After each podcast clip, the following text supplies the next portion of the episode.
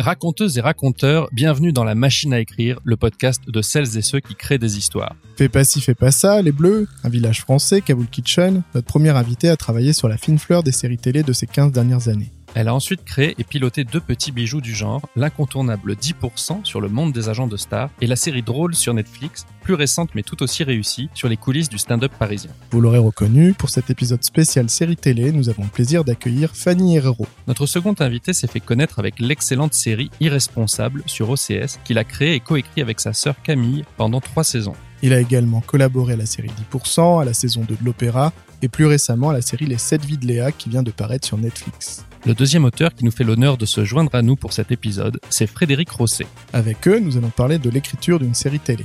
Parce qu'en fait, c'est quoi le plus important? Le pitch ou les personnages? Comment est-ce qu'on rédige une Bible? En quoi consiste le métier de showrunner? Quand on écrit à plusieurs, qui a le dernier mot? Qu'est-ce qui fait qu'on croit à un personnage? À un dialogue. Le cliffhanger est-il obligatoire? Et comment pense-t-on un récit en 6, 8, 12 ou 23 épisodes? C'est à toutes ces questions et à bien d'autres que nous allons répondre avec nos invités dans ce nouvel épisode de La Machine à écrire. Je suis Yannick Lejeune. Et je suis Mike Cessno. Générique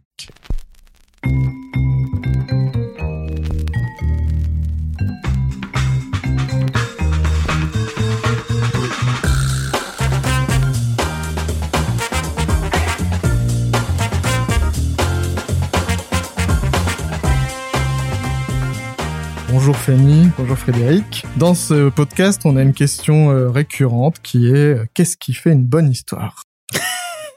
ça commence tout de suite comme ça. Ouais.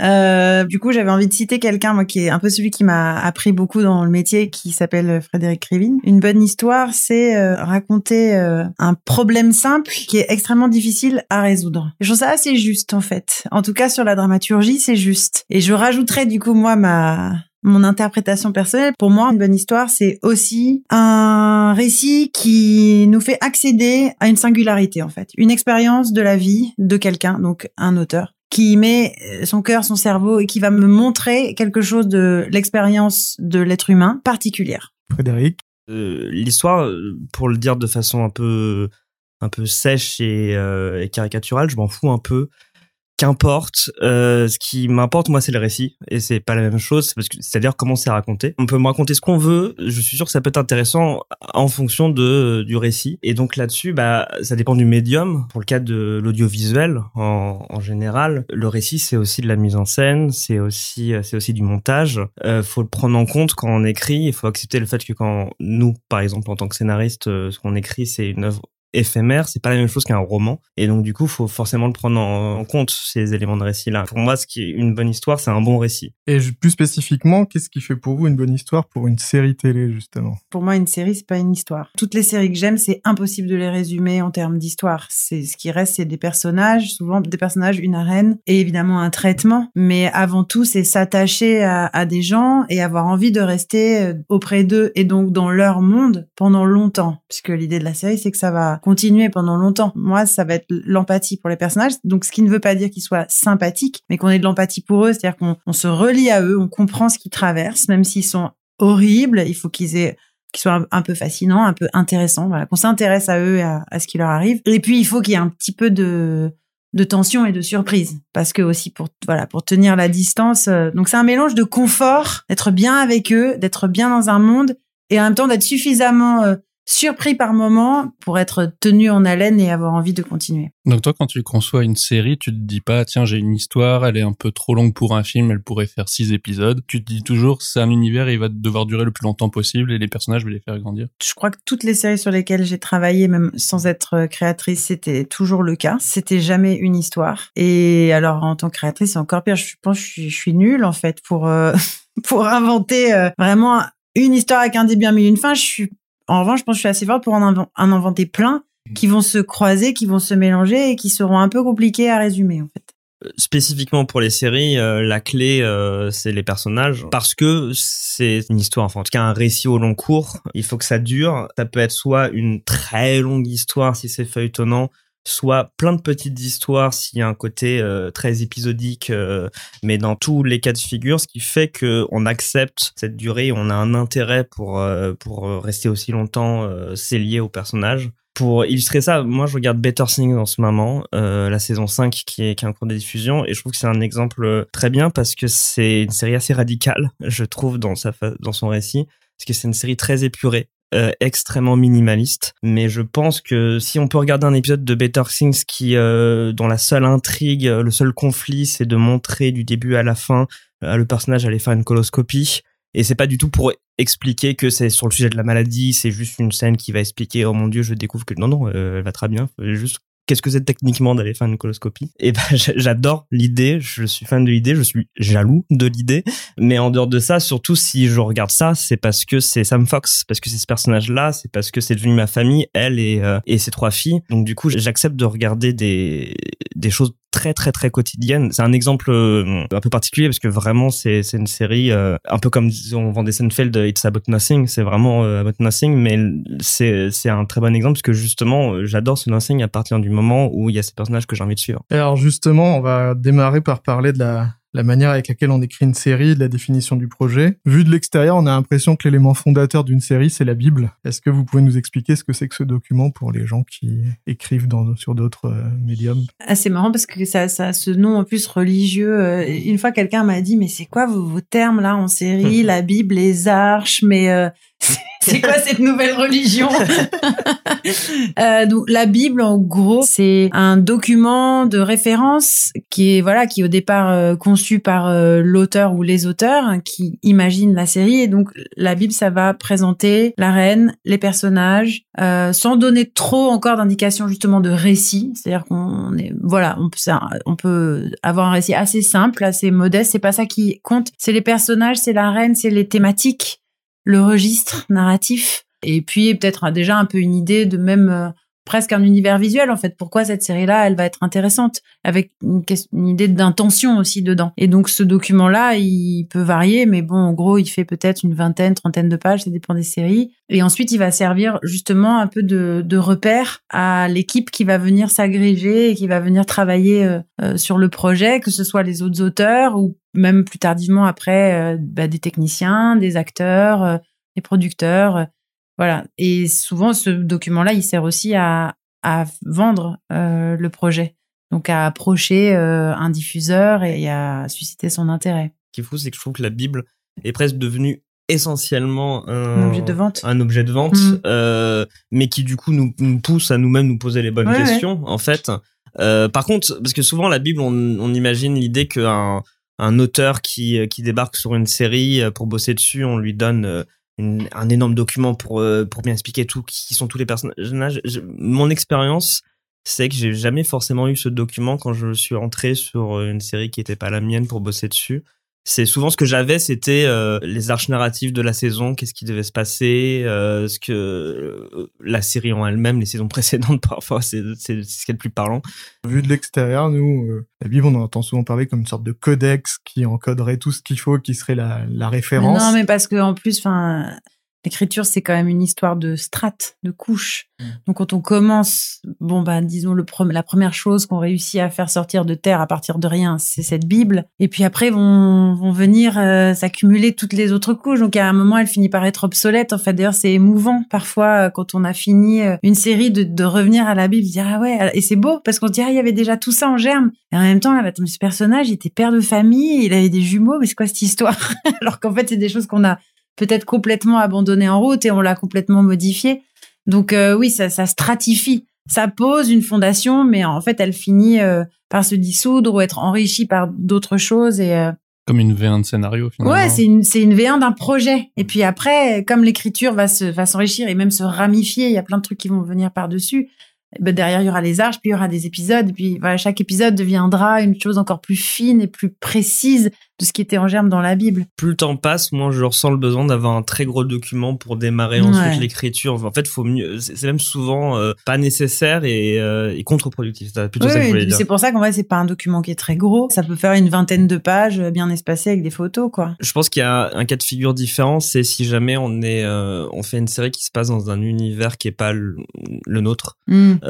où en fait il y a des règles, des mm. codes, des règles du jeu mm. à inventer. Moi j'ai un projet de série série qui pour la première fois est un peu dans un univers fantastique. Je trouve que ce document euh, a un rôle de expliquer à, à nouveau c'est quoi les règles du jeu et moi-même je me les impose pour pas me paumer derrière et pour y revenir si à un moment donné je je m'y reconnais pas quoi. J'ai vu trop de séries fantastiques se paumer à un moment donné se dire je ne comprends plus les règles et donc je pense que c'est assez important de d'avoir une certaine Mm. euh, rigueur là-dessus. Du coup, quand vous commencez une série, vous commencez par quoi? Euh, comme document Est-ce que c'est direct j'attaque une ou est-ce que vous commencez d'abord par, un, je sais pas, un pitch, euh, un, ça dépend tellement, il y a tellement de cas de figure différents. Enfin, en tout cas, les deux séries dont je suis créatrice, 10% d'abord et drôle maintenant.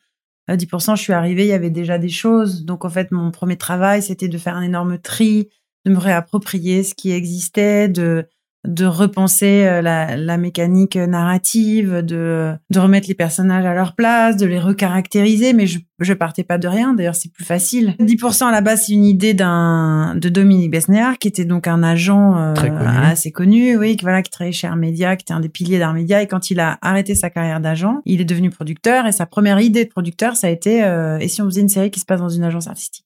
Donc super idée euh, de producteur. Et il a commencé à essayer de lui donner forme en s'entourant voilà de, de personnes, en, ra- en racontant un peu lui euh, sa vie, euh, ce qu'il a voilà des, des souvenirs.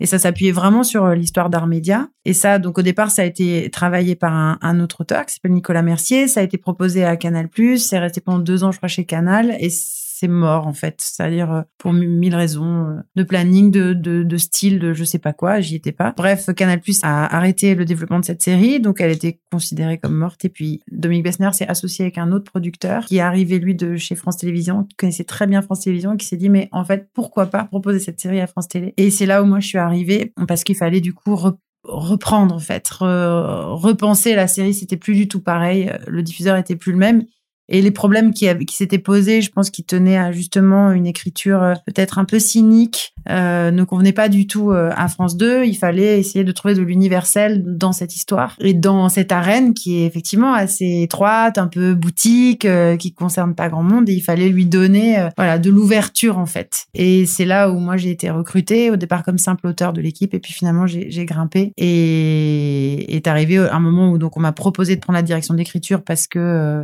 les textes donnaient pas satisfaction et là j'ai fait bah, ce que j'ai dit tout à l'heure à savoir j'ai tout mis sur pause pendant plusieurs mois j'ai récupéré toute la matière qu'il y avait j'ai dégagé euh, les trois quarts de tout ça et gardé essentiellement l'échiquier enfin voilà l'arène les, les personnages je les ai complètement repensés j'ai été aidée pour ça par une, psy scénariste qui m'a aidé à, à recaractériser tous les personnages à créer des liens entre eux à penser même la mécanique c'est-à-dire euh, les stars ne sont pas point de vue dans l'histoire, ils ne sont que des problèmes. Ils sont comme l'enquête policière dans une dans un polar en fait. Euh, Ils sont le crime de de chaque épisode. Donc voilà, tout ce travail-là, je l'ai fait euh, en m'emparant de ce qui avait été euh, un peu dessiné vaguement par d'autres avant moi. Dans vos séries, vous l'avez dit, il y a quelque chose qui est très euh, caractéristique, c'est l'empathie qu'on a pour les personnages et l'envie qu'on a de les retrouver, que ce soit dans Irresponsable, dans 10% et tout ça. Ça fonctionne pas tout à fait de la même manière que des séries, et moi j'ai un plaisir coupable, j'ai regardé toutes les saisons de Scandale de Shonda Rhimes. C'est horrible, c'est horrible. J'ai passé mon temps à me dire mais pourquoi je regarde ça? Jusqu'aux cinq dernières minutes où il y a un énorme cliffhanger qui me donne envie de regarder le prochain.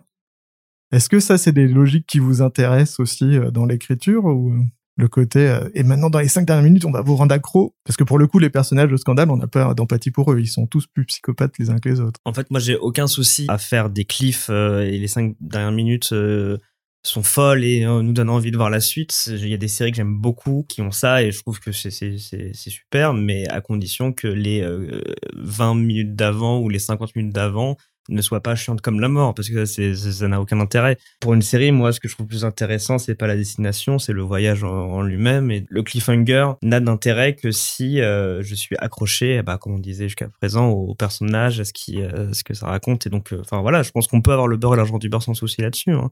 Euh, par contre, s'il y en a qu'un des deux, moi, je ça, ne m'intéresse plus de faire euh, une série euh, dite chronique, mais avec des personnages que j'invite sur le long cours, que des séries euh, accrocheuses dans leur concept, mais avec des personnages complètement chiants. S'il y a un ordre d'importance, c'est les personnages avant tout, ça c'est sûr. Quand j'ai pensé irresponsable, j'avais d'abord les personnages, enfin pas vrai, enfin j'avais l'idée de un type qui est un ado dans sa tête alors qu'il a 30 ans et qui découvre qu'il est pas d'un vrai ado. Je me suis dit tout de suite qu'il y avait quelque chose d'intéressant dans ce dans cette idée, mais en fait, quand il a fallu creuser, je me suis dit ok c'est intéressant parce que du coup ça m'amène à une comédie de remariage parce que lui et elle euh, ils ont pas du tout eu la même vie parce qu'elle elle a dû être mère à 15 ans et donc du coup elle a jamais eu l'adolescence alors que lui n'est jamais sorti de l'adolescence. C'est super, ça donne envie. C'est une bromance, c'est l'idée de d'un père et d'un fils mais qui ont plus le même âge mental donc du coup c'est aussi un genre que j'aime bien. Donc tout de suite en creusant, tirant les fils, je dis ok c'est super. Et parfois c'est l'inverse, c'est-à-dire que quand j'ai un concept fort, un high concept en tête, euh, j'ai travaillé récemment sur une série où c'était ça. C'était euh, on adapte un bouquin euh, qui a un concept super fort, mais on a envie de changer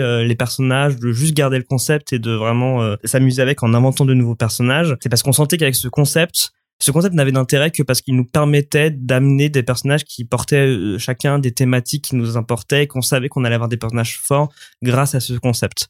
Sinon, sinon, ce n'est pas intéressant. Sinon, l'aspect polar de ce concept, enfin, je suis pas le, pol, euh, le polar ne m'intéresse que s'il me permet de raconter autre chose que juste ce que raconte le polar.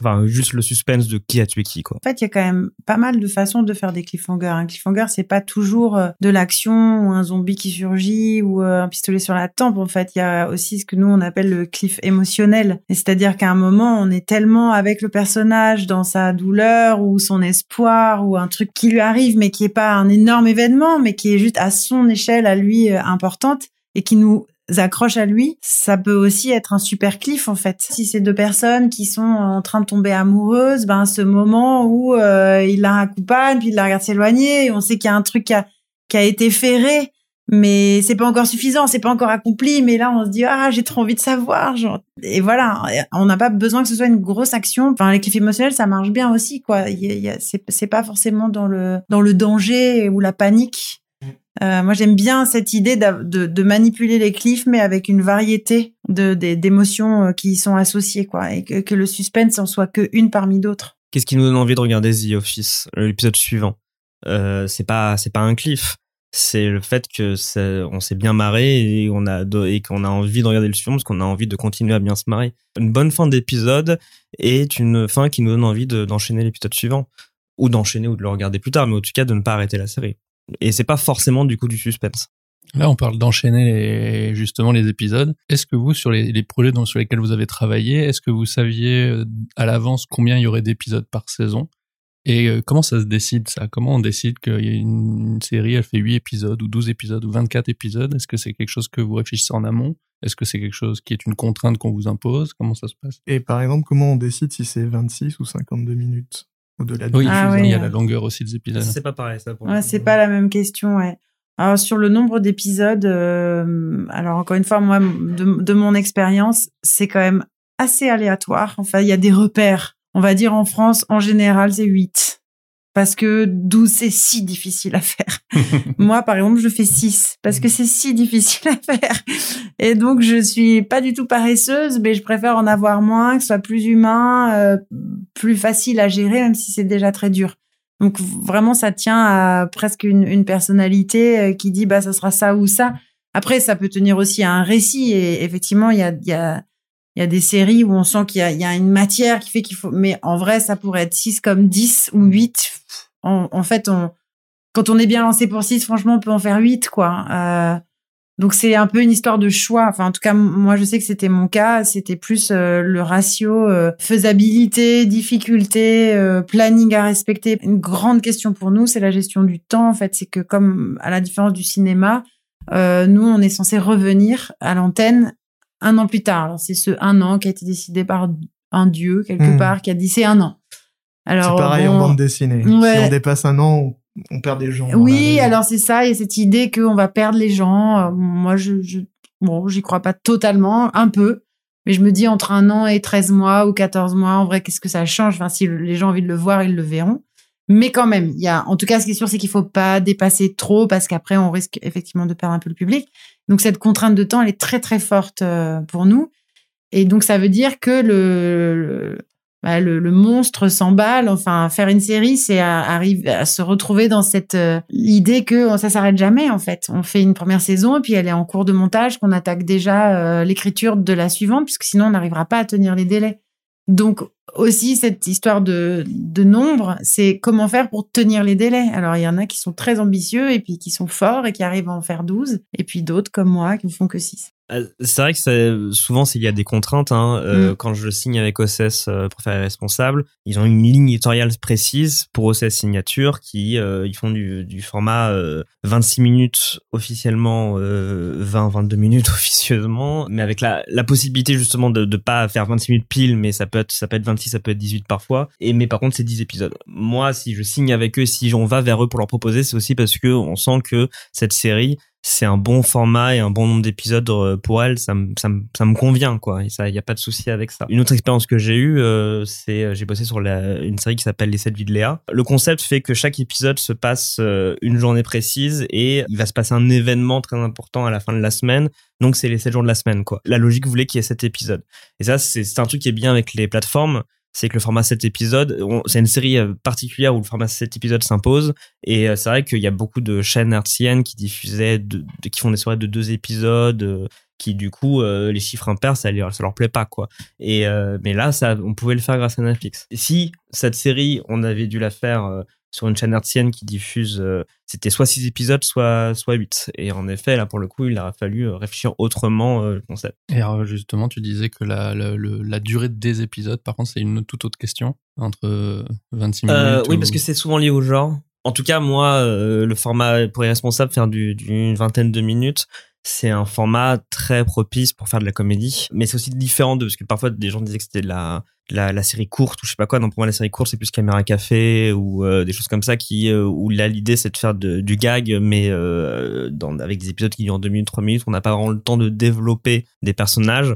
Là, 22 minutes, c'est à la fois on peut raconter une série feuilletonnante, raconter, euh, basculer euh, dans des moments émotionnels, euh, développer, développer vraiment des arches narratives assez fortes pour les. C'est pas des personnages qui ne changent jamais. On peut les faire évoluer, on peut changer les, les rapports de force entre les personnages et, et donc raconter euh, euh, autre chose, mais dans un format assez euh, naturel pour la comédie parce que ça donne des épisodes euh, au rythme très très nerveux. La comédie c'est des maths pour moi et, euh, et quand on fait du 20 minutes, euh, c'est c'est plus facile. Ouais, c'est des maths que- rythme. ouais. Ouais, c'est ça, que du euh, que des formats un peu plus longs où là pour le coup ça ça impose pour le coup un mélange de genre que j'aime bien aussi d'ailleurs hein, de mais euh, c'est moins facile de faire de la comédie pour du 50 avec du 52 ouais, je trouve. tu, tu mélanges plus, tu fais plus de la dramédie, quoi. Ouais, voilà. Tu mélanges plus le, la comédie et le drame. Et aussi à la question du nombre de personnages et de points de vue, moi, je trouve. C'est-à-dire que si tu fais un truc qui est très choral, où t'as euh, 4, 5 points de vue, euh, il vaut mieux avoir un peu plus d'espace, en fait, pour les déployer, que sur un format un peu plus court, où il vaut mieux en avoir entre 1 et 3, quoi, pour, que ça soit plus gérable. Et encore, tu vois, quand tu regardes Friends ou euh, Hmm. bah, je parlais de The Office. Mais souvent c'est parce que justement c'est c'est l'épisode où cette fois on va suivre le point de vue que Hmm. que de ce personnage-là et Hmm. l'autre va être plus secondaire. Et en fait, on peut s'amuser de différentes façons. hein, Hmm. en fait, hein. je suis sûr qu'un 10% qui dure euh, avec euh, sur le Ça format 20 marcherait, minutes, ouais. ça marcherait.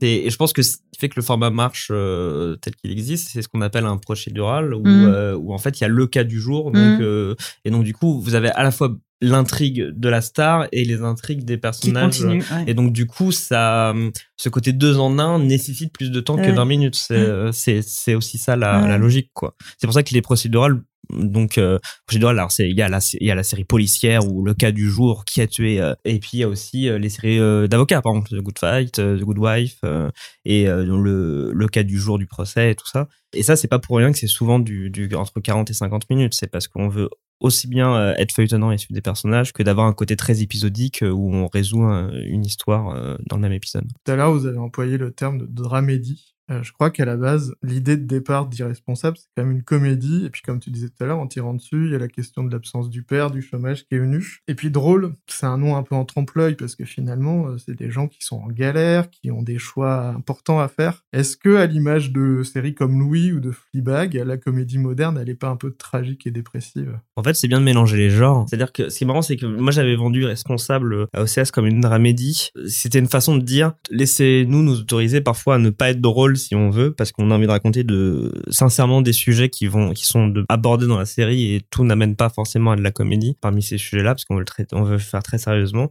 Et dès la saison 1, hein, la, saison 1 commence de façon très très très très comique dans les tout premiers épisodes et puis au fur et à mesure à la moitié, c'est vraiment la moitié de la saison 1 où soudainement il se passe des trucs pas drôles. Et moi je voulais ça, mais en fait en vrai c'est pas une dramédie responsable, c'est une comédie. Mais une comédie peut amener des moments tragiques, c'est pas un problème et on n'invente pas la roue quand on dit ça.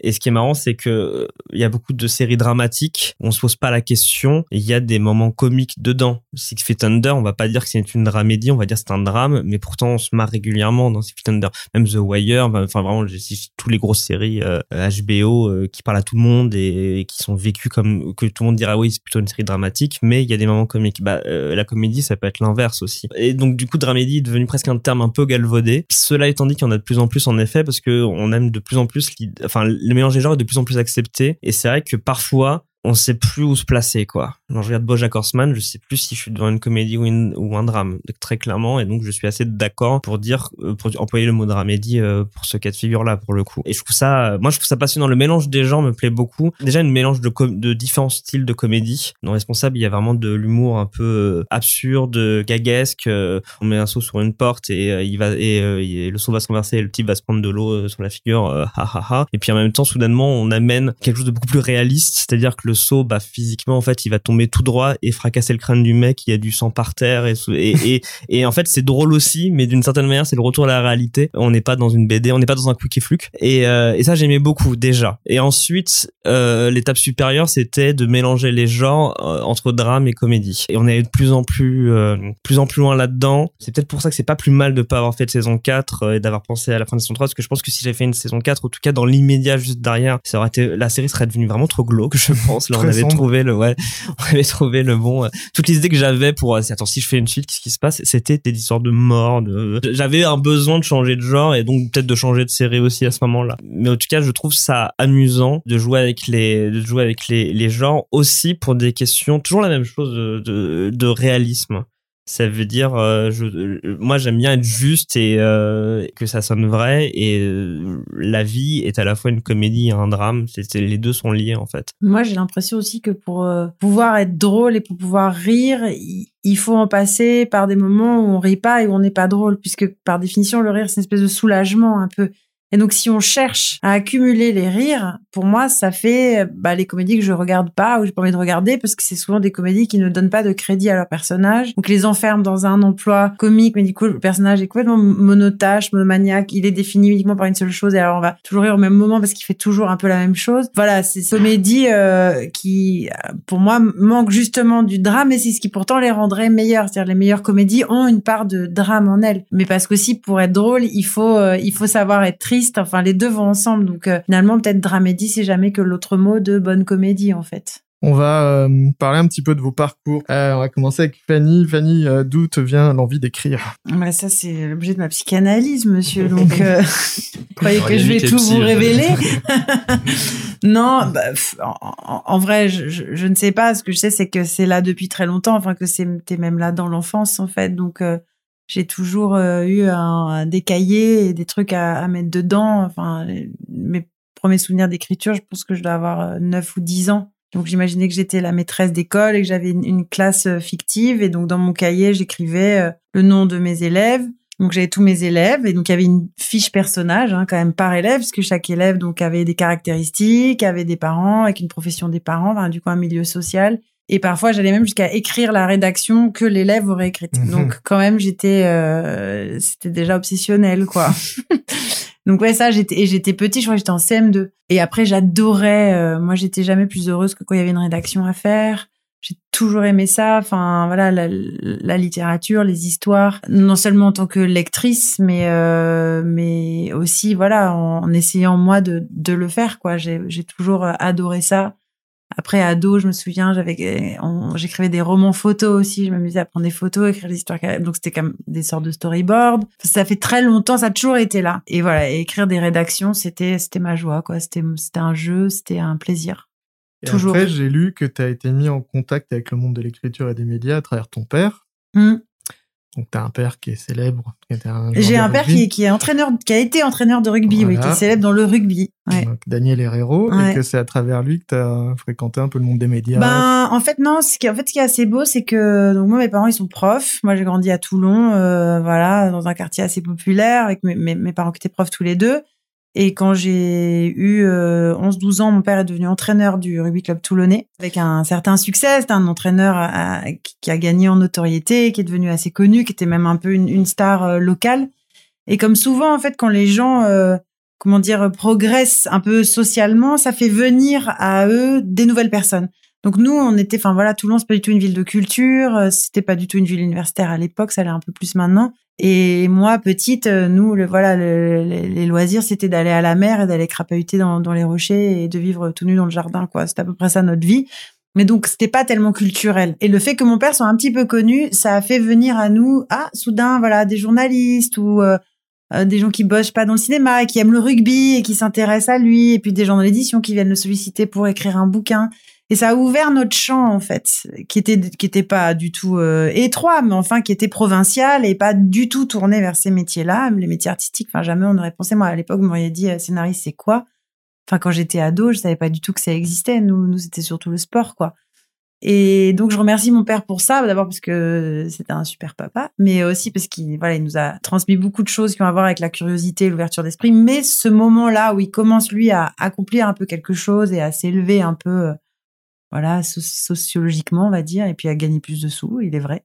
Ça nous a permis de rencontrer des nouvelles personnes et d'ouvrir notre champ et de venir à Paris, de rencontrer voilà un éditeur.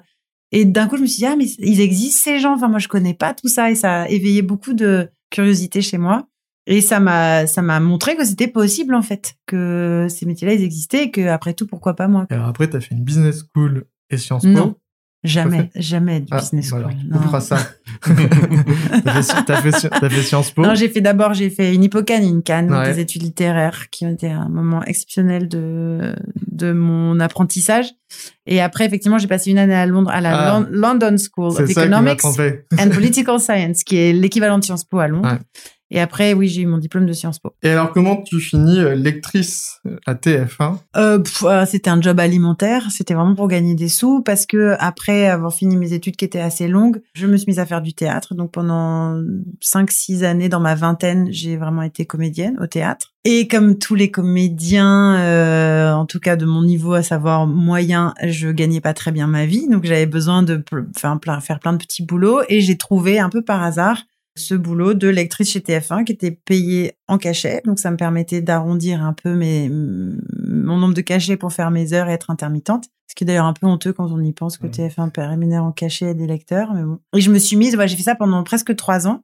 Et donc je lisais euh, chaque mois, je sais pas, une vingtaine, trentaine de, de scénarios, de d'épisodes de séries en fait. Et c'était euh, à l'époque donc euh, entre 2003 et 2002 et 2005, quelque chose comme ça, depuis les années 2000. Donc, je lisais beaucoup de bah, des feuilletons de l'été, des Joséphine Ange Gardien, des euh, des trucs de polar. tu peux euh. nous dire pourquoi tu as dit que tu étais lectrice contre étalon à TF1 parce que ouais, parce que moi, je, moi, je suis je suis je suis assez scolaire en fait et en plus j'aimais j'aimais pas forcément ce que je lisais mais je prenais cette cette euh, histoire très au sérieux et ce job très au sérieux je faisais bien mon travail donc moi je décortiquais un Joséphine Ange Gardien, comme j'aurais fait une fiche, euh, enfin une analyse de texte euh, quand j'étais en Cagne en fait. Je le faisais avec le même sérieux. Mhm. Et donc évidemment, je repérais quelques problèmes ou des choses qui me semblaient, euh, bah voilà, enfin pas toujours très inspirées ou très utiles ou Bon, bref, j'avais un regard un peu critique, mais toujours très étayé. Et en fait, euh, oui, je pense que bah, chez TF1, enfin, ils s'en fichaient de ça. Il y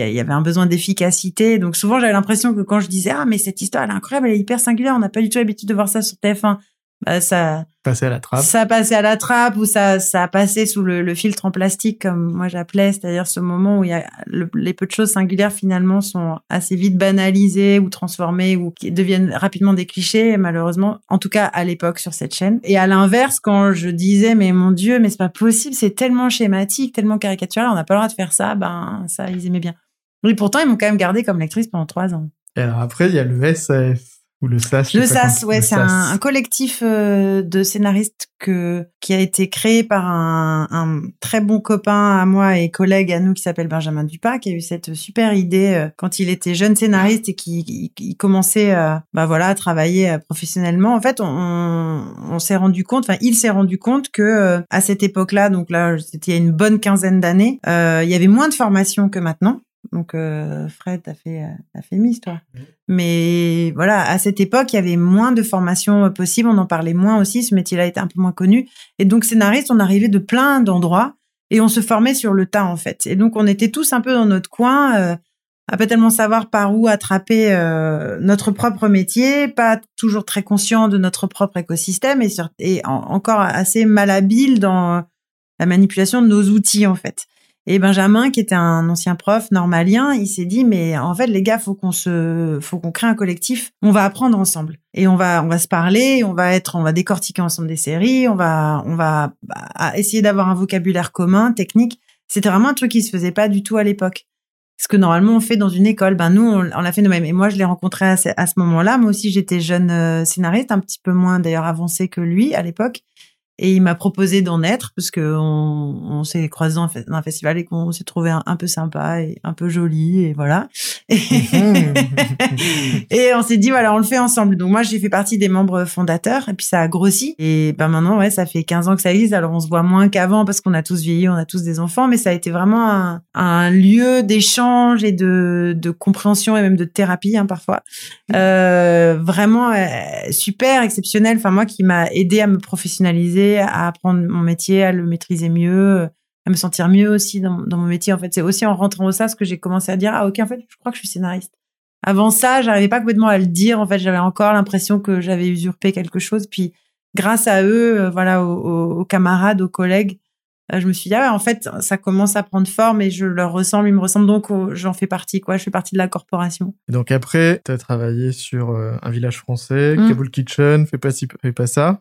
Mm. Puis sur 10%. Et c'est là que tu as rencontré Fred, toi, tu as commencé par faire des études de réalisation audiovisuelle à l'ESRA et tu as fait plusieurs années en tant qu'assistant casting, régisseur, assistant monteur, je crois. Euh, oui, c'est ça. Enfin, c'est-à-dire que une fois sorti de cette école euh, de cinéma, bah comment dire, on était trois ans après le bac, j'ai 21 ans, j'étais pas spécialement mûr pour entrer dans le monde du travail, mais il fallait bien. Et ça s'est très vite concrétisé par de la régie, du montage dans des trucs de télé complètement euh, débiles. Et quand je dis des trucs débiles, on parle pas même de fiction, hein, vraiment de la télé des choses comme ça. Parce que moi, tout ce que je cherchais à faire, c'était euh, obtenir mon statut d'intermittent. Et donc, ça a duré deux trois ans comme ça. Et c'est vrai que je me sentais un peu perdu et il a fallu revenir aux études euh, pour euh, me dire non, enfin, en tout cas pour me rappeler ce que je voulais faire à la base, c'est-à-dire écrire, réaliser, quoi. Donc, tu as fait la formation série télé de la FEMIS C'est ça. En fait, cette formation est arrivée vraiment au bon moment pour moi. Parce que c'est-à-dire que c'est elle se crée à cet instant. C'était une formation d'un an pour centrer sur l'écriture de, de séries télé qui euh, demandait, euh, qui s'adressait pas à des, des, des, jeunes qui sortent tout juste du bac, mais euh, qui s'adresse à des gens qui ont déjà une certaine expérience, soit de plateau, soit de, enfin, le, fait que je, connaisse bien ce que c'est qu'un tournage en tant que régisseur, ça, ça leur a plu. Euh, j'avais écrit pour de la BD aussi, j'ai écrit pour Marion Duval, qui, qui, qui est une BD. Qui ne rajeunit pas, je lisais ça dans la strap. Ah ouais, mais ça a 30 ans, mais moi j'ai écrit le tome 22, 23, je sais plus, ça, ça, fait, ça fait très très long. Je lisais ça avec gamin et je me mets à écrire ça aussi à ce moment-là. Donc c'était c'était vraiment la première expérience. Euh, comment dire Le hasard m'a amené à bosser là-dessus et euh, ça a gagné. Je gagnais pas du tout très bien ma vie avec ça. Ça, m'empêche. Je vais toujours avoir mon statut d'intermittent, mais ça m'a rappelé que c'était ça que je voulais faire à la base. Arrive à ce moment-là euh, la Fémis et arrive à ce moment-là aussi les Revenants Canal. Arrive aussi à ce moment-là un pote à moi qui dit mais il n'y a pas que les revenants bien comme série, euh, comme bonne série française. Euh, regarde Engrenage, regarde un village français. Et en fait je me dis ok c'est vrai que la série ça m'a toujours intéressé mais j'ai jamais, mais je me dis toujours que j'étais pas dans mon pays euh, pour le faire. Et finalement je me dis en fait si, il se passe des choses. C'est le moment d'en être donc je, je tente la fémis et j'y entre. Et là en effet là ça change tout. Tu parlais de bande dessinée là en bande dessinée ou dans le roman les auteurs ils écrivent tout seuls. Et vous, euh, on a l'impression que dans la série télé, c'est plutôt culturel d'écrire à plusieurs. Est-ce que la notion de writer's room ou de pool de scénaristes est très répandue aujourd'hui dans, dans votre écosystème? Moi, j'ai commencé donc euh, le métier en 2006. Je n'ai connu que ça. Au tournant des années euh, entre 2000 2005, il y a eu une petite révolution des séries qui nous est arrivée des États-Unis, mais qui s'est imposée en France, où on est sorti du modèle de l'unitaire, enfin ou de la collection. Une série, c'était en vrai un truc de 90 minutes qui revenait tous les ce mois, quoi, avec un, un héros euh, type Julie Lescaut ou Navarro, euh, voilà. Mm. J'exagère un peu, mais pour schématiser, c'était ça. Et dans ces années-là, entre 2005 et 2010, il y a vraiment eu une petite révolution. On est passé aux 52 minutes, au feuilleton, au feuilletonnant, en fait. Donc, avec des histoires plus longues, plus développées, des personnages plus complexes qu'on peut suivre. Et, et, ça, ça change tout, en fait. Ça veut dire qu'à un moment, il y a un volume de, de, bah, d'histoires à, à inventer, un volume d'épisodes à produire et donc à écrire. Et ça, on se rend compte que bah, écrire huit épisodes, euh, il y a pas beaucoup d'auteurs qui savent le faire tout seul. Et d'ailleurs, est-ce que c'est vraiment souhaitable? Je sais pas. En tout cas, moi, je sais que j'en serais incapable. Et probablement que cette histoire de collectif, moi, fait partie des raisons pour lesquelles j'ai, j'ai aussi progressivement j'ai choisi ce métier ou ce métier m'allait bien parce que moi, j'aime pas euh, travailler seul. J'aime pas tellement écrire seul, sauf euh, vraiment les dialogues. Mais c'est un moment très particulier où, voilà, certains moments de structure où il faut un peu se concentrer, être à l'intérieur de soi. Mais souvent, moi, j'aime l'intelligence collective le partage, euh, sans avoir besoin d'être euh, mille dans la pièce, mais à, quelques cerveaux, j'ai toujours l'impression qu'on est un peu plus fort. Même s'il faut qu'il y ait euh, une tête ou voilà une proue, une figure de proue, parce que c'est c'est plus simple, très compliqué pour le coup de de créer à plusieurs de façon très égalitaire. Mais moi, voilà, moi j'aime ça. J'aime aussi réfléchir euh, par la maïotique euh, de, de la discussion à, à deux ou à trois. Euh, je trouve ça très utile. Et pour bâtir des épisodes, après, ben, c'est aussi de mon point de vue très vertueux parce qu'on se surprend à plusieurs. Quand il s'agit de comédie, ben souvent on arrive à être plus drôle à plusieurs et, et on arrive à, à, à approfondir davantage à plusieurs. Dans la profession, euh, il s'est beaucoup dit que tu avais imposé le concept de showrunner en France. Est-ce que c'est différent du directeur d'écriture, du directeur de collection? Qu'est-ce qui Qu'est-ce qui varie? Alors, effectivement, c'est très différent et c'est faux. Je n'ai pas imposé la figure du showrunner. moi, je te dis ce qui a marqué dans les médias. Oui, mais parce que voilà, c'est tombé sur moi. Mais en vrai, il y en a plein d'autres qui le faisaient avant et il y en a plein d'autres qui le font maintenant et qui le font après. Sauf qu'on en parle moins et je sais pas bien pourquoi, mais euh, il faudrait s'intéresser à eux. Mais là, si on me pose la question, je peux en nommer 15. Mais c'est vrai qu'il y a eu un moment où c'est apparu et c'est un moment aussi où moi, j'ai commencé à m'intéresser à cette position, en fait, parce que elle, elle elle découlait de pas mal de choses, mais la, en fait, un showrunner, pour vous répondre, c'est euh, ça n'a rien à voir avec la direction d'écriture. C'est effectivement c'est un auteur, donc et souvent c'est celui qui a pensé l'histoire ou en tout cas la détient un, peu plus que les autres. Donc souvent aussi qui dirige effectivement l'écriture, mais il va pas diriger l'écriture, il va s'impliquer après à toutes les étapes de la fabrication de la série. Parce qu'une fois que l'écriture est finie, ben il y a un autre travail qui commence ou plutôt qui continue, c'est euh, la mise en production et donc l'arrivée dans la dans le bateau euh, de, de réalisateurs, d'acteurs, de techniciens et tout ce petit monde doit converger vers une idée commune qui est la série. Et cette série, il faut bien qu'elle soit un petit peu détenue par quelqu'un parce que sinon chacun va dire la sienne. Euh, tel réalisateur va interpréter les choses de cette manière, tel autre d'une autre manière parce que souvent il y a plusieurs réalisateurs. Donc en gros, il faut qu'il y ait quelqu'un qui soit un peu le, chef du, navire et qui dise, euh, particulièrement en cas de conflit ou en cas de désaccord, bon bah je tranche, il faut que ce soit comme ça. Et cette personne-là n'est pas forcément un tyran ou un dictateur. Ça peut être juste quelqu'un qui collabore avec tous les autres corps de métier, mais c'est un, un peu l'équivalent en série d'un réalisateur au cinéma en fait pour simplifier. Mmh. Sauf que souvent le showrunner n'est pas metteur en scène. Oui, il peut l'être. D'ailleurs, parfois il peut réaliser un ou deux épisodes et après passer la main à d'autres gens. C'est-à-dire qu'il a un regard sur le casting, il a un regard sur les choix des réalisateurs. Oui, voilà. Sur, bah, sur toutes les grandes décisions et ça peut être juste un regard sur toutes les grandes décisions ou ça peut être plus que ça ça peut être vraiment être euh, euh, tous les jours sur le plateau pour ceux qui veulent tous les jours au montage pour ceux qui veulent en fait c'est c'est une implication forte dans la fabrication de la série de A à Z. Mais donc, euh, en gros, on est vraiment, vraiment plein à le faire. Moi, mon expérience du, showrunning, c'est que jamais été vraiment showrunner parce que sur responsable, on, a eu cette proposition de d'être un média qui est une façon de fonctionner qui me va à partir du moment où on travaille avec les bons gens, c'est de dire il y a un producteur, un réalisateur, un scénariste, euh, les trois bossent ensemble et euh, quand quand il y a un il y a pas de pas il y en a pas un qui est au-dessus de l'autre, c'est quand il y a un désaccord, euh, entre deux d'entre eux, le troisième tranche. Et du coup, c'est un truc un peu égalitaire. Et du coup, je, dans ma tête, je me suis demandé, en fait, la, seule façon d'être un showrunner de façon sereine, sans qu'il y ait de bagarre d'ego à des mmh. endroits, c'est d'avoir deux casquettes sur trois. C'est d'être scénariste et producteur, ou d'être scénariste et réalisateur. Ça, ouais producteur et réalisateur, c'est une casquette un peu plus euh, bizarre. mais euh, mais mais je sais, moi c'est ma façon d'imaginer ce que c'est qu'un vrai showrunner qui, en tout cas, n'a pas de problème de leadership et mm. euh, tout c'est un peu c'est un peu accepté. Du coup, t'as as un peu une façon d'imaginer la même chose et de te dire faut que je passe à la production, faut bah, que je passe à la déjà c'est le cas. Enfin drôle, ouais, drôle moi, du coup, bah, j'ai monté ma, ma, ma petite boîte bah, juste pour pouvoir être avoir le titre. Ouais, bah, c'est la solution. Voilà. C'est-à-dire que du coup, pour valider un montage, ben il faut que je le valide valide en tant que productrice. Donc de fait, je passe après les réals, enfin de fait, enfin dans le sens après, je, je clôture après eux. Hmm. Et s'il y a un vrai euh, débat, ben c'est moi qui tranche. En ah, mais tu vois, je savais pas que tu avais écrit Mais après, euh, l'idée c'était quand même de, de, collaborer, de faire des choix ensemble. Et moi, je les ai vachement écoutés parce que mon idée c'était qu'ils seront bien meilleurs s'ils se sentent libres, s'ils se sentent impliqués, s'ils se sentent entendus si je suis tout le temps derrière leur épaule en train de dire fais fais ça, ça, ça n'a pas d'intérêt. Il faut qu'ils ils aient une marge de, de manœuvre créative, en fait. C'est Ah ça, oui, non, ça qu'il nous faut. Bien sûr, l'idée Mais c'est pas d'imposer. si, voilà, quoi. si au montage, à un moment, on n'a pas la même idée de à quoi la scène doit ressembler à la fin, euh, c'était, c'est moi qui tranche.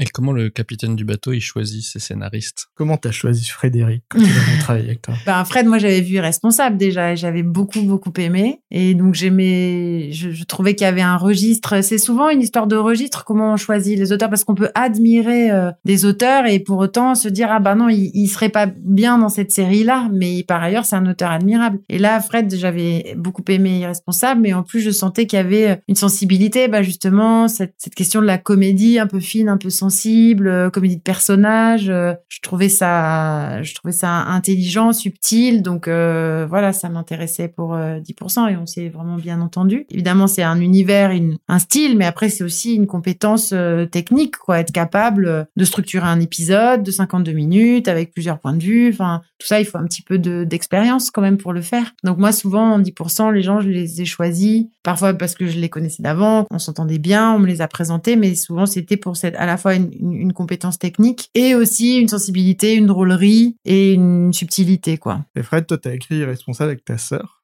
Mhm. Camille. Comment tu... C'est une idée à toi, à la base, comme tu le disais tout à l'heure. Ouais.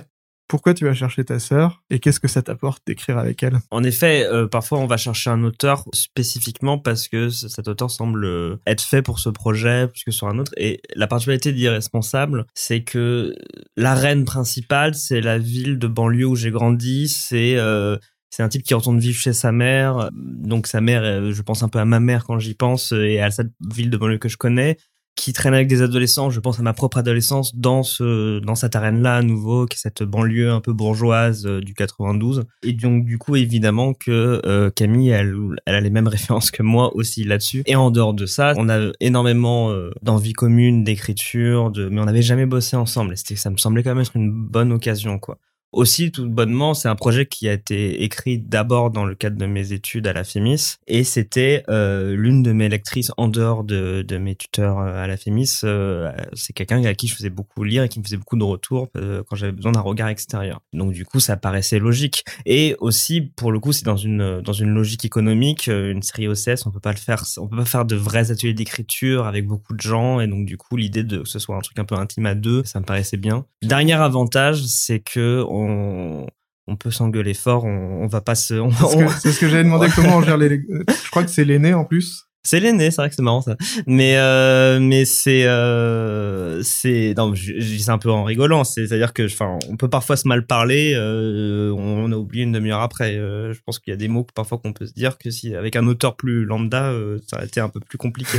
mais en fait, je dis ça en rigolant parce que en fait, on s'engueule pas tant que ça. En vrai, en vrai ça, se, ça se passe ça se passe assez bien. Et voilà, enfin l'expérience a été a été très très bonne. Je pense que c'est important aussi d'avoir des, plus- des plus gros ateliers d'écriture avec d'autres auteurs pour euh, bah comme tu as dit ça s'apprend. Enfin il faut de Mhm. l'expérience et il faut toujours une première expérience. Donc c'est bien dans les ateliers de faut bien que des ateliers existent pour que des, des, des jeunes euh, aient leurs premières expériences avant de eux-mêmes pouvoir faire leur propre série potentiellement. Donc ça c'est aussi à ça que ça sert hein, des, des ateliers. Mais c'est sûr que d'une certaine manière euh, Irresponsable a été euh, notre atelier à Camille et moi ensemble. On a appris à faire une série euh, à travers ça. Heureusement qu'il y a eu les études. Mais c'était aussi le... T'as dit le garde-fou de ta routine de travail. Camille, elle a, elle, elle a, un- elle a, je trouve, euh, une capacité à rien laisser passer, qui est très, c'est très important dans qu'on soit deux ou plusieurs, qu'il y a quelqu'un qui a ce truc-là de, euh, de venir gratter, euh, dire, euh, de, de pas vouloir foutre quelque chose sous le tapis et un côté, mais non, mais c'est bien, on s'en fout, euh, non, euh, non, avec elle, c'est vrai que c'est pas possible.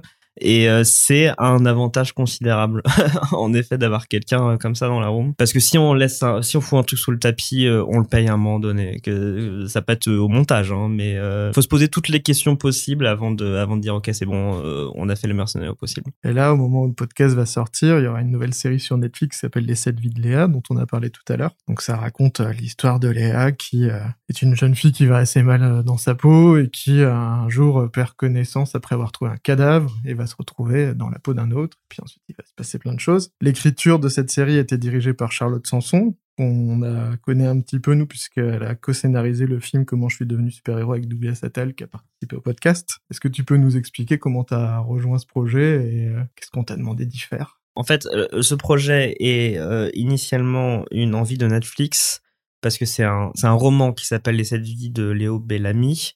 Euh, Netflix a acquis les droits et on de, sont allés chercher la boîte de production empreinte digitale euh, pour leur dire est-ce que ça vous intéresse de, de l'adapter en série pour nous. Euh, Eric Laroche et Raphaël Rocher, les producteurs, ont tout de suite pensé à aller chercher Charlotte et Charlotte et ensuite du coup aller chercher des, sa dream team à elle qui est qui consistait déjà à aller, euh, à aller piocher dans son collectif euh, euh, d'autrices. Elles ont un collectif qui s'appelle la Mafia Princesse. elles sont cinq et donc sur ces quatre camarades, il y en avait trois qui étaient disponibles.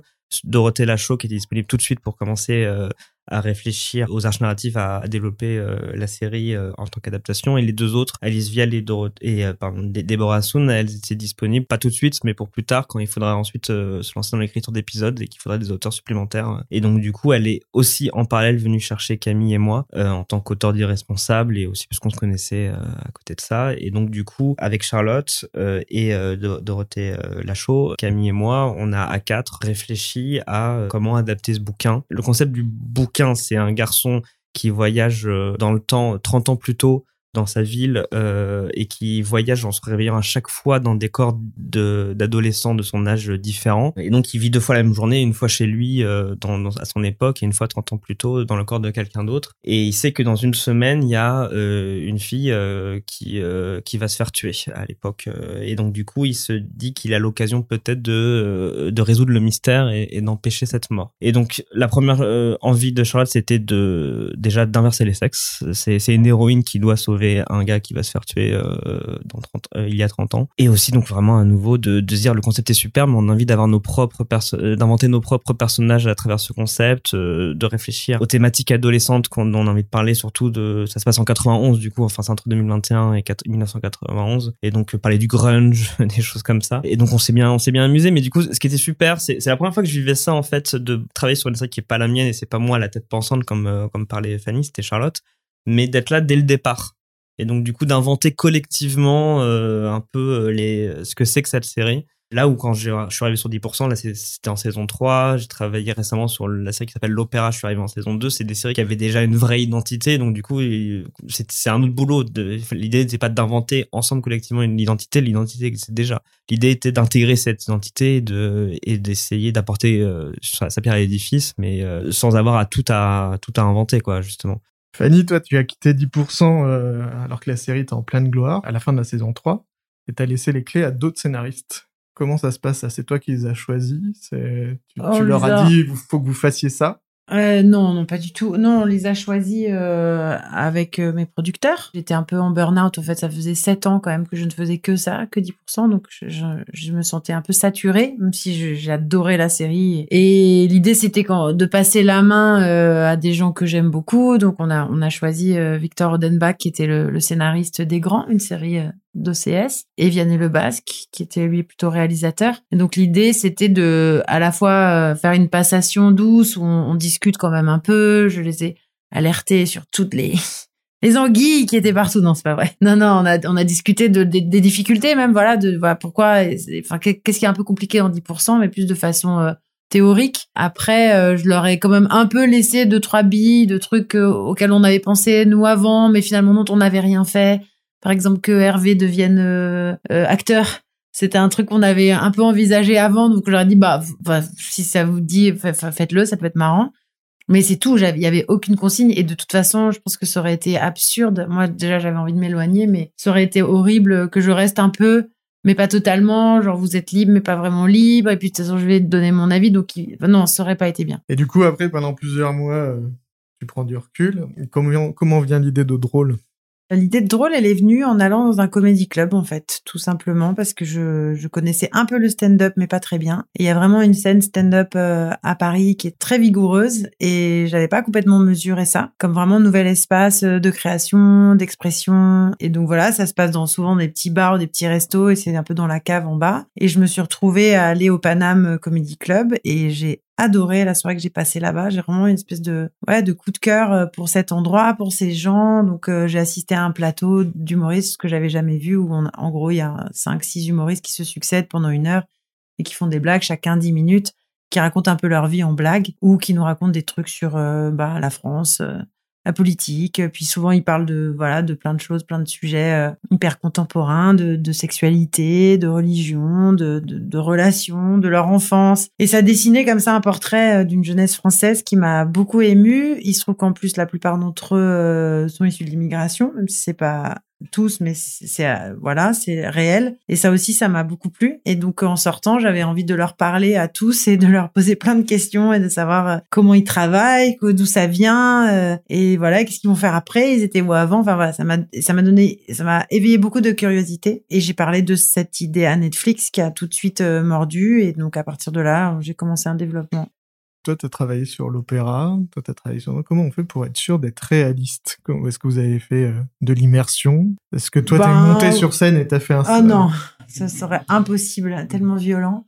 Non, en revanche, euh, oui, de l'immersion, oui. Passer beaucoup de temps dans les comédie clubs, rencontrer plein de, de stand-uppers, euh, des plus débutants, plus confirmés, écouter plein de podcasts, lire des trucs, euh, regarder des trucs, aller voir des spectacles. Pendant euh, plusieurs mois, j'ai fait un peu un travail de journaliste en fait. Mais moi, j'adore ça en vrai. Je pense que, enfin voilà, dans une autre vie, si j'avais pas de scénario, j'aurais aimé être soit journaliste, soit sociologue en fait. J'adore ça. Souvent, moi, mon inspiration, elle vient vraiment du réel. J'ai plus de difficultés à inventer des mondes, le, le, pitch des sept vies de Léa, j'adore le, le, voir, mais je serais incapable de le penser en fait. Des trucs où on voyage dans le temps et on se met dans des corps et tout, je sais pas.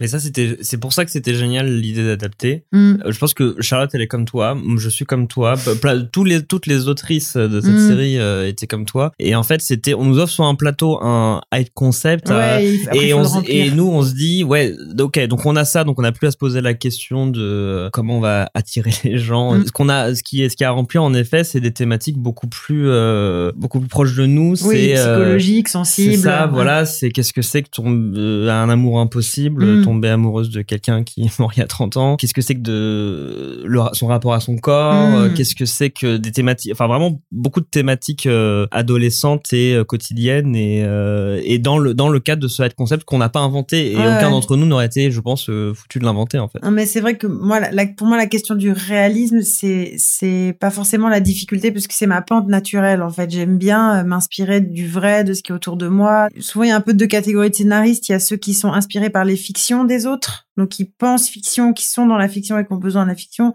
Moi c'est un peu euh, l'autre catégorie qui est euh, le réel. Mes amis, les gens. J'adore regarder des documentaires, lire les journaux. Enfin voilà, à, s'inspirer du vrai.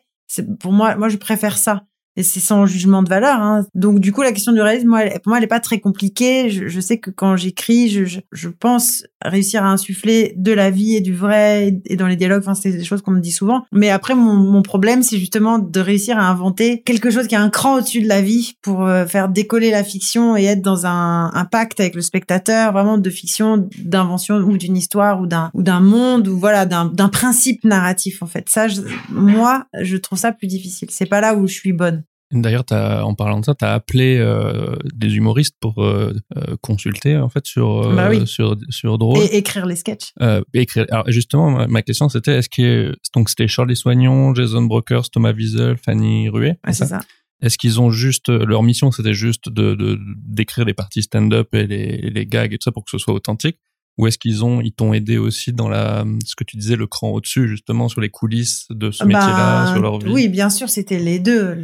D'abord, avant même d'écrire, on avait des consultants, euh, dont Jason Brokers et Marina Rollman, qui nous ont passé beaucoup de temps à nous raconter euh, énormément de choses de leur parcours, de la scène stand-up d'aujourd'hui. On avait aussi une productrice, s'appelle Mathilde Caron, qui est qui était plutôt du côté prod, mais voilà, qui nous a beaucoup parlé. Et après, une fois que les, les histoires commençaient à se dessiner, qu'on était vraiment dans l'écriture euh, et des scénarios et des textes de stand-up, là, donc c'est les, les personnes que vous avez euh, citées, eux, ils étaient en charge de d'écrire les textes de stand-up et de les faire travailler à nos acteurs qui sont pas stand-uppers. Mais aussi forcément, à chaque fois qu'on leur envoyait le scénario, ben évidemment, ils nous faisaient des retours, ils nous disaient ah ça c'est bizarre ou ah tiens mais en fait quand on est dans cette situation, souvent ce qui se passe c'est ci ou ça et c'est vrai que ça donne des scènes euh, qui sont, euh, je pense, assez savoureuses ou par exemple, voilà, juste se partager un, le chapeau à la fin d'une euh, d'un plateau. Enfin, les gens savent pas ça, mais donc voilà, il faut mettre des sous, on met des billets, des pièces dans un chapeau. Les stand peur ils se le partagent. Souvent, ça tombe pas juste le compte. Donc c'est des espèces de petits calculs. Puis souvent arrive quelqu'un qui remet par dessus un billet de 10, donc tous les comptes sont fichus. bon, ça, c'est des trucs qu'ils nous ont racontés puis qui nourrissent des scènes marrantes, vivantes. Là, il y en a plein. Enfin, chaque scénario est truffé de trucs qui nous ont été racontés. Et toi, pour l'opéra, est-ce que tu as été faire de la danse? Non, mais enfin, moi, j'ai, j'ai, pas eu un travail d'invention. Je suis arrivé, donc en effet, la, la saison 1 existait déjà et c'était ma première bible, c'était de mater la saison 1. Euh, et surtout, quand je suis arrivé, euh, on m'a conseillé de regarder plusieurs documentaires. Enfin, justement, bible, c'est aussi euh, toute la, tout le travail de documentation qui a été fait quand ça se passe dans un milieu très spécifique qu'on connaît pas forcément. Ça m'avait marqué quand j'avais euh, écouté des scénaristes d'urgence qui disaient, euh, oui, vous savez, nous, euh, euh, dans les premières versions de scénario, on dit euh, bullshit, euh, bullshit, Medical euh, bullshit. medical bullshit, merci. medical bullshit, medical bullshit quand parce qu'on voilà, on n'y connaît rien, on va on va plutôt poser la question à des gens qui s'y connaissent. Euh, et donc c'est pareil, c'est à un moment donné, genre euh, le personnage doit faire un pas de danse particulier, euh, je, je bullshit euh, danse, et, euh, et ensuite il y a il y a une personne euh, qui a un rôle très spécifique sur l'opéra, qui euh, qui connaît l'opéra, qui connaît la danse et qui euh, très souvent euh, on la contacte à plusieurs moments euh, précis euh, de l'écriture pour dire voilà dramatiquement j'ai besoin qu'il se passe cet événement. Qu'est-ce que tu as à me proposer dans qu'est-ce que t'as dans ta besace qui fonctionne avec le monde réel? Techniquement c'est quoi qu'elle danse Sachant que fait ce qui moi m'arrangerait c'est qu'elle a telle difficulté sur euh, telle chose. Bon. et on s'arrange avec la réalité mais en essayant d'être le au plus proche quoi. Après c'est vrai c'est marrant que le travail de documentation c'est pas forcément mon, mon fort moi pour le coup. J'aime bien soit partir de choses que je connais vraiment déjà très bien et quelque chose de, l'ordre de l'intime comme euh, sur euh, Irresponsable ou alors inventer un, un univers un peu foufou, euh, quelque chose de fantastique euh, qui fait que je crée mes propres codes. Mais en même temps, je dis ça, j'adore bosser sur des euh, sur des séries euh, qui se passent dans une arène très spécifique comme l'opéra, comme euh, le milieu d'agence sur 10%, euh, comme les enfants malades, enfin l'hôpital. J'avais bossé sur une série qui s'appelait Les Bracelets Rouges. Ça c'est très intéressant, mais c'est marrant, ça, ça viendra jamais de moi, je pense. L'idée de bosser dans une arène très spécifique qui demande beaucoup de documentation. Euh, Peut-être parce que je suis un gros flemmard, je ne sais pas. La productrice de l'opéra, justement, Florence Levar, avait dit Mhm. qu'elle ambitionnait que ça ait le même succès un peu que Lupin à l'international et il y avait une vraie volonté de que cette, série parle à d'autres pays en utilisant justement bah, l'opéra euh, Garnier qui est un lieu symbolique très fort. Est-ce que toi, tu as eu des consignes euh, pour l'écriture euh, par rapport à ça? Est-ce qu'il y avait une volonté de penser à... À l'international, Ouais. non, jamais. Non. Mais par contre, mais c'est sûr que, enfin, c'est malin. La reine, c'est l'opéra, euh, c'est l'opéra euh, Garnier. Euh, c'est, enfin, évidemment que ça va attirer euh, le regard des étrangers qui euh, trouvent ça so French, so, Mm. so, so, so beautiful. Évidemment. évidemment mais jamais en du coup du coup on n'a pas besoin de se forcer on n'a pas besoin en écriture de se dire euh, attends est-ce que ça va plaire aux américains ça l'idée c'est de s'inscrire dans vraiment dans euh, la réalité du, du milieu français d'être réaliste mais ça euh, plaît aussi à un public international parce que euh, c'est c'est attirant en fait euh, de voir comment ça se passe c'est quoi les coulisses de l'opéra en France je pense que ça ça plaît, à- ça plaît à beaucoup de gens et pas seulement français. Tout à l'heure, tu as parlé de, de l'intime. Il y a dans vos séries respectives, que ce soit dans Drôle, dans les 7 vies de Léa, un gros focus sur les jeunes d'aujourd'hui. Et euh, si on va encore plus loin dans l'intimité, il y a du sexe. Euh, dans Drôle, par exemple, il y a une scène assez euh, pertinente avec Apolline qui chevauche Nésir et qui se masturbe, et ça le perturbe pas mal parce que ça le renvoie à son manque de confiance et tout ça. Comment elle naît cette scène? Oula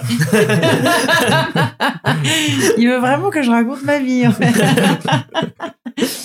non, moi, ça naît de. Allongez-vous, Fanny, racontez-moi. non, ça naît de. Non pas de d'avoir absolument envie de montrer du sexe à l'image, mais de le montrer à ma manière et de montrer euh, bah, des choses dont je trouve qu'elles ne sont pas suffisamment montrées, donc peut-être d'avoir un point de vue plus féminin aussi sur euh, sur une scène de, de sexe à, à l'écran et aussi d'en faire euh, le début de quelque chose. Déjà un que ça raconte quelque chose sur la relation entre ces deux-là et qu'en plus ça les fasse parler. Et c'est vrai que moi je trouve que dans les fictions, euh, on voit trop de gens soit faire l'amour gratuitement et au bout d'un moment, enfin c'est plus tellement intéressant.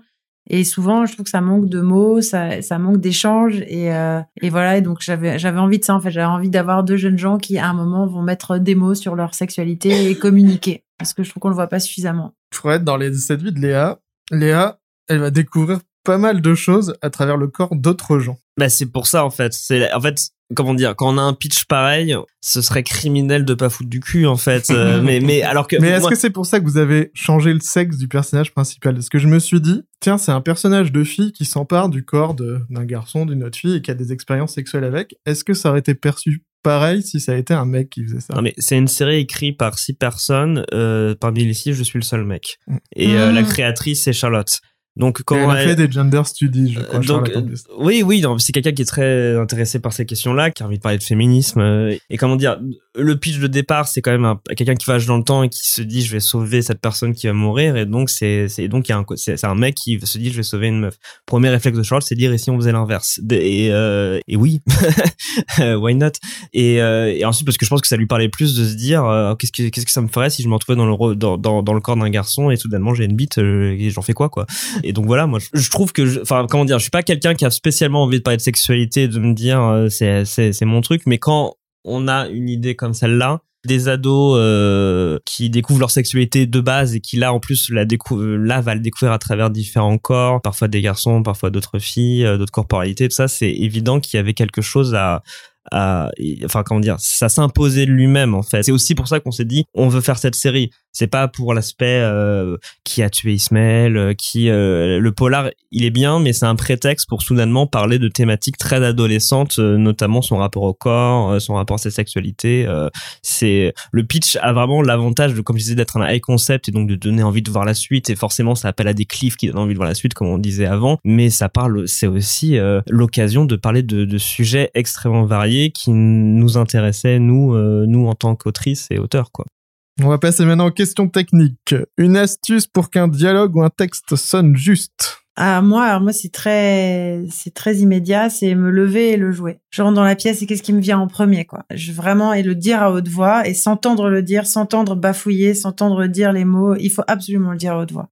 Je suis assez d'accord avec ça et aussi accepter l'idée qu'un dialogue peut se réécrire avec les acteurs à différentes étapes, faire des lectures avec les comédiens avant de tourner. euh, Enfin, en tout cas, moi, j'ai pas l'obsession de- du dialogue récité à la virgule près. Ce qui est important, c'est que ça sonne juste en fait. Et donc, à chaque étape de l'écriture jusqu'au jusqu'au tournage, l'important c'est que ça sonne juste en effet. Faut que soit vivant, organique et que ça puisse euh, bouger quoi. Après, je rajoute qu'un bon dialogue n'est pas un dialogue forcément absolument réaliste et que parfois, euh, justement, des dialogues réalistes, en fait, sont extrêmement plats, ce qui correspond trop à la vie. Un bon dialogue doit être un cran au-dessus de la vie. Il doit être pas exactement comme dans la vie, mais il doit sonner un peu comme dans la vie. Donc, en fait, toute l'astuce, c'est de, ce que je disais tout à l'heure, de se lever, de le dire à voix haute pour voir la vérité de ce qui sort en premier, poser ça, et puis après, là, le tordre un peu, rajouter la petite image qui fait que la réplique est plus intéressante, plus sophistiquée, creuser un peu, s'attacher au registre, imaginer un registre précis pour un personnage, chercher à sophistiquer, voilà, son, son langage pour pas que ce soit trop, euh, trop banal. Est-ce que vous écrivez avec les acteurs? Parce que par exemple, est-ce que Julien, ça peut être Julien sans Sébastien Chassagne? Ou est-ce que Apolline, euh, sans cette actrice, c'est la même... euh, Euh, moi, dans de, des séries que j'ai dirigées, donc 10% et, et drôle, on, on réécrivait extrêmement peu avec euh, les acteurs. Euh, alors 10% vraiment quasiment pas du tout. Drôle un tout petit peu plus parce qu'ils sont plus jeunes que moi, les acteurs, et euh, parfois ils me faisaient sentir que j'étais une vieille dame. Mais enfin, on dit plus ça. et donc, ils le remplaçaient parfois par une expression à eux. Mais c'était à double tranchant parce que parfois, ce qu'ils ils y rajoutaient de naturel, euh, ce que j'ai tout à l'heure, il faut trouver vraiment le juste équilibre entre le naturel et le bon registre et voilà, et ne pas apparaître un gars, bien sûr. Et ça, ils se le mettaient bien en bouche. Mais par ailleurs, après aussi, du coup, parfois, ils vont mettre trop de mots et ils vont diluer un peu la réplique et qui fait que bah elle est moins tranchante, elle est moins efficace et donc c'est tout ce truc là de à la fois il faut qu'il l'ait bien en bouche mais il faut pas qu'il délaye trop et que en fait à la fin ce soit plus le personnage mais eux qui parlent. Oui, euh, je suis assez d'accord. Et sur le cas d'Irresponsable, le personnage de Julien a existé un temps sans Sébastien Chassagne, mais c'était vraiment dans les débuts. Il arrivait très vite euh, dans l'équation. Et donc, du coup, on écrivait vraiment en pensant à lui. C'est ce type d'acteur qui peut euh, avoir euh, des idées sur le moment d'invention par-ci par-là, mais faut bien comprendre qu'une bonne improvisation d'acteur fonctionne si le texte est bon de base, en fait.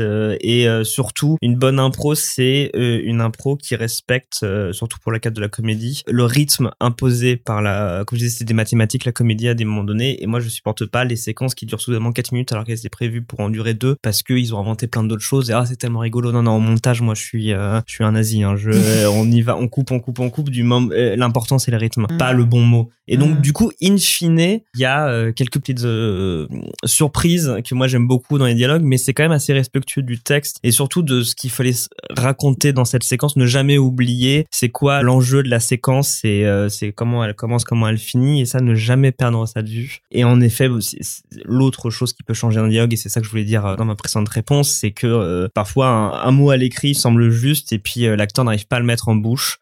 Euh, parfois, c'est parce que c'est un acteur qui a 17 ans et qui dit c'est pas comme ça qu'on dit. Mm. Euh, parfois, c'est parfois c'est juste euh, que cet acteur n'arrive pas à le dire naturellement. Il a un blocage. On peut se dire non mais ça suffit maintenant. Euh, moi je le dis naturellement, toi tu peux le dire naturellement, mais le résultat sera ce qu'il est. Donc il faut savoir être à l'écoute de, de l'acteur qui, qui du moment à nouveau que ça ne perd pas qu'on perd pas le sens premier de ce qu'on voulait raconter. Moi, j'ai pas de problème avec ça, en fait. Quel est le meilleur conseil d'écriture que vous ayez reçu? Moi, c'est ce que c'est la phrase de Krivin. C'est-à-dire l'idée. Enfin, pour moi, en effet, l'idée de dire euh, une bonne une bonne intrigue pour une série. En tout cas, c'est une intrigue très facile à comprendre, mais euh, très difficile, voire impossible à résoudre. Donc, du coup, euh, on peut durer des heures avec. oui, en fait, tu as résumé quasiment tout en très peu de mots, en fait. Et je pense que du coup, j'y pense, j'y pense très souvent. Ouais. Et moi aussi, ça sera encore un autre truc de Krivin.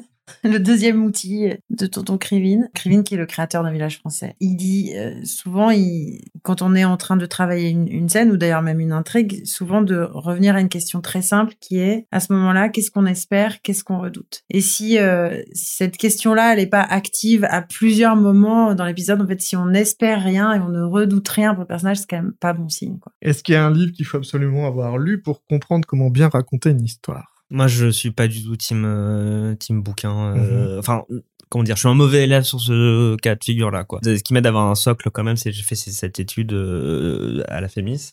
Mais en vrai de vrai, je, je considère que j'ai surtout appris en, tant que spectateur en regardant beaucoup, moins qu'en lisant des bouquins théoriques. Ça veut dire pas dire que je les, que je trouve que c'est pas important, pas intéressant. Et je, comprends totalement ceux qui en ont besoin. Peut-être à tort, mais moi j'en ai pas ressenti le besoin. Et du coup, non, moi je crois que j'ai je crois que j'ai rien lu, moi. Ah ouais, un petit peu quand j'étais plus jeune auteur, j'ai un peu fait Maki. Euh, Maki, j'étais, ça m'a pas trop servi. Un peu plus euh, Troubi, je crois qu'il s'appelle Story. Celui-là, il m'a plus intéressé parce que ça résonne pas en acte, mais ça résonne en étapes comme ça d'un récit. Alors, ça peut paraître un peu réducteur ou formaté, mais en fait, on s'en fiche parce que des grands fans de C'est bien d'avoir euh, des repères et puis après, à l'intérieur de ça, on est plus libre. Enfin, c'est toujours pareil. Je pense que la, technique euh, rend par ailleurs plus libre. Donc celui-là, il m'a plutôt servi quand j'étais jeune auteur, mais après, sinon, moi, je rejoins Fred. Ce qui m'a le plus aidé, c'est d'en regarder beaucoup, d'en décortiquer beaucoup, enfin, de les regarder comme des objets euh, d'analyse des épisodes de série, lire des scénarios. Et après, euh, il y a rien de mieux que se confronter euh, à l'écriture en fait. Et de voilà, donc c'est sûr que arriver, enfin moi le, parcours que j'ai eu de commencer comme petite main dans des ateliers qui sont pas des séries à moi, mais de me mettre au service d'eux, c'est extrêmement utile de se confronter à, entre ce qu'on a dans la tête et ce qu'on réussit à mettre sur le papier. Est-ce que ça va franchir? Est-ce que ça va parvenir euh, au lecteur ou au spectateur? C'est un, un sacré bazar. Donc, il y a rien, rien de mieux que d'écrire euh, beaucoup. C'est qui le scénariste que vous admirez par-dessus tout? Mmh. Aaron Sorkin. Non, bah c'est un, oui, c'est lui qui vient en premier parce que c'est un génie, parce qu'il écrit des dialogues incroyables. Parce que je Moi, je suis une immense fan de The West Wing. Euh, il y en a tellement en fait. Vas-y, moi j'ai sorti un nom. Euh, Damon Lindelof, je pense, en série, parce que bon déjà il a le triplé euh, Lost, The Leftovers, Watchmen, qui moi m'impressionne vachement, chacun pour des raisons différentes. Euh, Lost pour moi c'est euh, c'est la série que je peux sortir à tout moment pour pour parler théoriquement de de, de ce qu'on fait, mais qu'importe la série qu'on fait. Euh, même pour euh, des points négatifs. Là, c'est passionnant aussi pour ses défauts, en fait, je trouve. Euh, et, je, je, pense que ce type-là me, oui, non, il me, ses, obsessions d'auteur me fascinent et son travail me fascine. Et il doit y en avoir plein d'autres, mais je pense que, je pense que c'est le premier qui me vient à l'esprit. J'ai une dernière question, mais c'est pour Fanny. Si tu n'as pas envie d'y répondre, tu n'es pas obligé. C'est déjà arrivé à beaucoup d'auteurs, mais je voulais savoir comment on gère le moment où d'autres ont la même idée que soi. Et je te pose cette question en parlant de l'arrivée de John et Gollery. C'est-à-dire quand toi, tu es en train de travailler sur Drôle et que la série est pas sortie, Qu'est-ce qui se passe quand tu découvres, j'imagine par le milieu professionnel ou par des annonces, qu'il y a une autre série sur le même sujet qui arrive? Oh, C'était en fait c'était vraiment pas du tout un, un problème parce que très vite euh, je savais qu'elle existait parce que dans mon équipe moi il y a Lison Daniel et elle est très proche de Agnès Surstel elle avait même un petit rôle dans la série. Donc très très vite euh, j'ai dit ah bon mais du coup Agnès qui est humoriste elle fait un, un truc sur le stand-up elle me dit ah non pas du tout c'est pas sur le stand-up c'est vrai enfin elle elle est humoriste mais c'est plus une comédie romantique une comédie romantique et elle devient bien le mère d'une petite fille et puis et le format et tout ça enfin elle, m'en a dit quelques mots et du coup je me suis dit ah bon ok tout va bien enfin ça n'a juste rien à voir après oui il y a une chose commune qui est euh, le stand-up mais c'est pas du tout exploré comme un sujet en soi comme nous donc euh, non ça m'a en fait ça m'a pas du tout euh, inquiété pas confondre euh, arène et sujet. Parfois, les deux sont, sont la même et puis parfois, non. Louis, Seinfeld et John Egolry, c'est pas des séries Mm. sur le stand-up. C'est Mm. une série sur des personnages qui sont stand-uppers, mais qui euh, ont pour objectif et problématique quelque chose qui n'est pas forcément lié au stand-up. Donc, enfin, moi, c'est comme ça que oui, oui que dis, drôle de ce point de vue-là. Euh, euh, elle pourrait être plus proche de, même si c'est très différent, mais de I'm Dying Up Here, qui est une, une Mhm. série qui racontait justement la scène stand-up à Los Angeles dans les années 70. Et donc on suit plusieurs jeunes stand-uppers et ça, là c'est plus proche, c'est plus choral, ils ont ça en commun. euh, c'est pas basé sur la personnalité de une personne en fait. C'est marrant, j'ai, enfin, très vite appris que c'était des choses qui pouvaient arriver parce que, adolescent, la toute première série que j'ai eu, que, j'ai inventée dans ma tête, j'étais obsédé par cette idée de dire, putain, euh, ça fait très longtemps qu'on n'a pas fait de truc sur les vampires et moi j'aime beaucoup ce genre-là. Mais ce qui m'intéresserait, ce serait de parler des vampires d'une manière différente. Et en fait, il m'est arrivé à un moment donné cette idée de, une idée de concept où l'idée c'est, les vampires sont, font partie maintenant de la société parce qu'on a trouvé un moyen de euh, remplacer le sang et donc du coup ils sont plus obligés de tuer des humains. Mais évidemment ça peut être un peu compliqué. Moi je voulais le traiter de manière très réaliste et mon, ma série qui m'obsédait à ce moment-là c'était Six Feet Under et donc je disais ouais un Six Feet Under dans le milieu du vampire. Et alors que j'ai ça en tête, bon à nouveau j'avais à peine 18 ans ou alors j'allais les avoir. À ce moment-là j'apprends que le créateur de Six Feet Under sa prochaine série c'est True Blood euh, qui a vraiment ce sujet-là quoi. Mm. Et ce qui est drôle, c'est que, et ça rejoint un peu le truc sur le côté, ça veut pas dire pour autant que c'est, c'est la même série. C'est sur le moment, j'ai fait, bon, bah, je- moi, je voulais faire Six Feet Under euh, dans le monde des vampires avec cette, ce concept précis de, euh, et donc, du coup, bon, bah, ça va être ce qu'il va faire.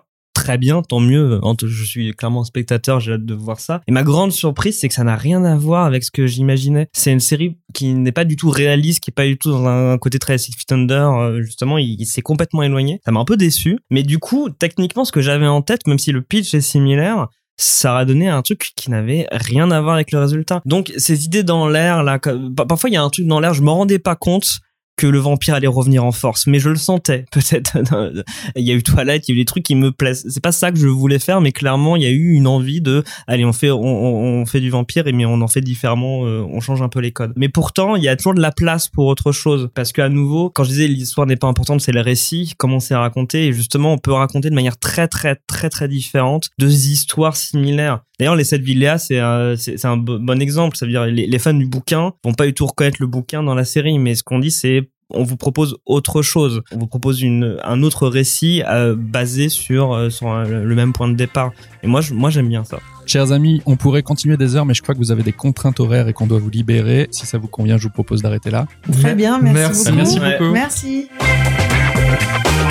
C'est ainsi que se termine le dixième épisode de La Machine à écrire. Nous espérons que vous avez passé un bon moment en compagnie de nos invités, que nous remercions de leur participation. Un grand merci également à la Société nationale de bande dessinée, l'atelier de Mathieu Sapin et Christophe Blin qui nous a hébergés pour l'enregistrement du podcast. Si vous souhaitez nous soutenir et avoir des nouvelles du podcast, nous vous invitons à nous suivre sur vos réseaux sociaux préférés. Nous sommes présents sur Facebook, Instagram et Twitter. Vous trouverez les liens dans la description de l'épisode. Et pour ne jamais être en manque de bonnes histoires, vous pouvez vous inscrire à notre newsletter 5 bonnes histoires. Chaque vendredi, nous vous envoyons notre sélection de récits passionnants à lire, voir ou écouter. Des livres, des BD, des séries, des films, des documentaires, des articles fascinants, de quoi vous faire rire et pleurer, vous émerveiller, vous questionner. Cette newsletter vous permet également d'être tenu informé de la sortie des nouveaux épisodes de notre podcast. Vous trouverez aussi le lien pour vous inscrire dans la description de l'épisode. Pour nous soutenir, n'hésitez pas également à parler de la machine à écrire autour de vous, à vos amis, à votre famille et sur vos réseaux sociaux. Le bouche à oreille est le meilleur moyen de nous aider à grandir. Et si vous avez une minute, vous pouvez nous laisser 5 étoiles sur Apple Podcast et Spotify pour nous aider à monter dans les classements. C'est très utile pour nous. Sur ce, on vous remercie une nouvelle fois pour votre fidélité et on vous dit à la prochaine. À bientôt.